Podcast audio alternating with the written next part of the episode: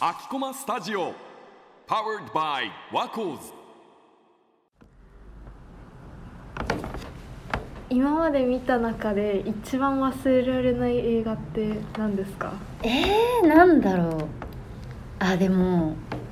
あの七番坊の奇跡って知ってますか、知らな初めいて聞いたかうも、ん韓国の映画なんですけどこれ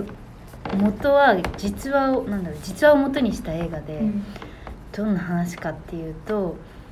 しえっと、知能障害知的障害を持ったお父さんと小学生になる女の子娘がいる親子の話なんですけど、うん娘がセーラームーンのランドセルが欲しいって言って街中で見つけて、でパパはすごい優しいから娘のためにそのランドセルを探し回ってて、って言った中でそのたまたま街で、まあ、その自分の娘と同い年ぐらいの子が目の前で事故に遭ってえ亡くなっちゃったんですうよ、んでその亡くなっちゃった女の子のお父さんが警察のトップで、うんその知的障害を持ったパパが犯人だって言ってもう無無本当は何も悪いことしてないのに冤罪をかけられてうん刑務所に入っちゃう、えーで最終的にそのパパは死刑になっちゃうんだけどこれ実話を元にしてて、やばあのこれ最後のネタバレめっちゃしちゃったんだけどネタバレめっちゃしちゃったんだけどそれでその刑務所の中にいる人も本当に悪い人たちだかうらんそんな心優しいパパが入るような場所じゃないんだけど、でもそのパパは初めなんだろうな怖い刑務所の仲間からもなんかちょっといじめられたりしてたけど、でもいい人だっていうのを気づいて娘に会わせてあげたいってうんなってその刑務所の仲間たちが協力して娘にこすり合わせたりとかするってほっこりしたシーンもあるんだけど、うんうん最後が本当に衝撃的でもう涙止まらない、もう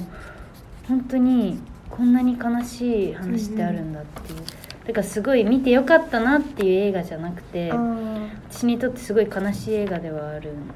けど、うんそれはなんかどんなところがう刺さっんたの、うんえーもうなんか権力うんでその娘なんだろう娘を本当に大事にしてたもう本当にいい人の命を奪われ奪われてしまうっていうのもそうだしいやこんな悲しいことって本当にあんのうんうんうんってなんかすごい残酷だなって思ってそれがしかも実話だって知った時にうんもうなんか息できないぐらい泣いたあー本当にそうっか忘れられないぜひ見てもらいたいちょっなんか理不尽なとそう権力の強さがそうし本当に人として心優しいん人で娘のことを思って生きてたしかもシングルファザーだったかうんら、うんその女の子にはパパしかいないのうんパパとも超仲良くて、うん本当に可愛い子だったんだけどそのパパが死刑になる日も最後まで娘と一緒に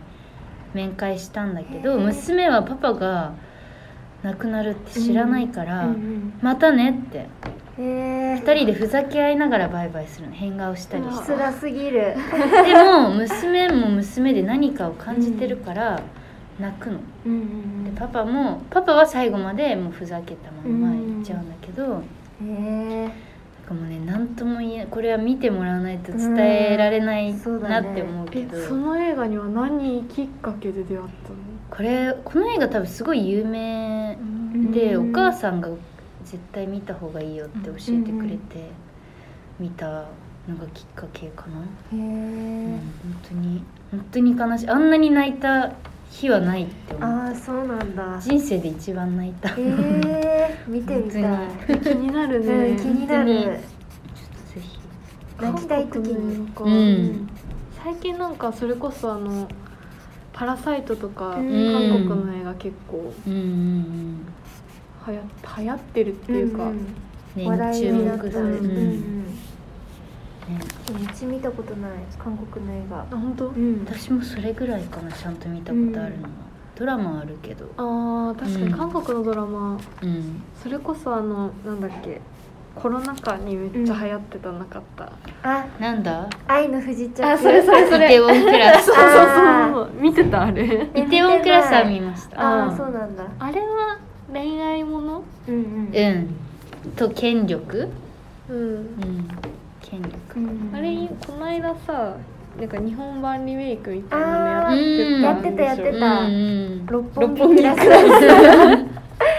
スやってたわねえ見てみようかな